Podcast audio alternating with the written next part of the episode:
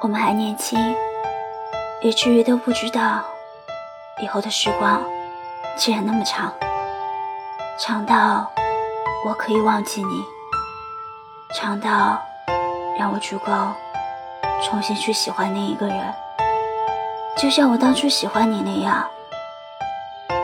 其实我并不想结束这段感情，只不过是你告诉我，我们不得不结束。大家好，我是春春。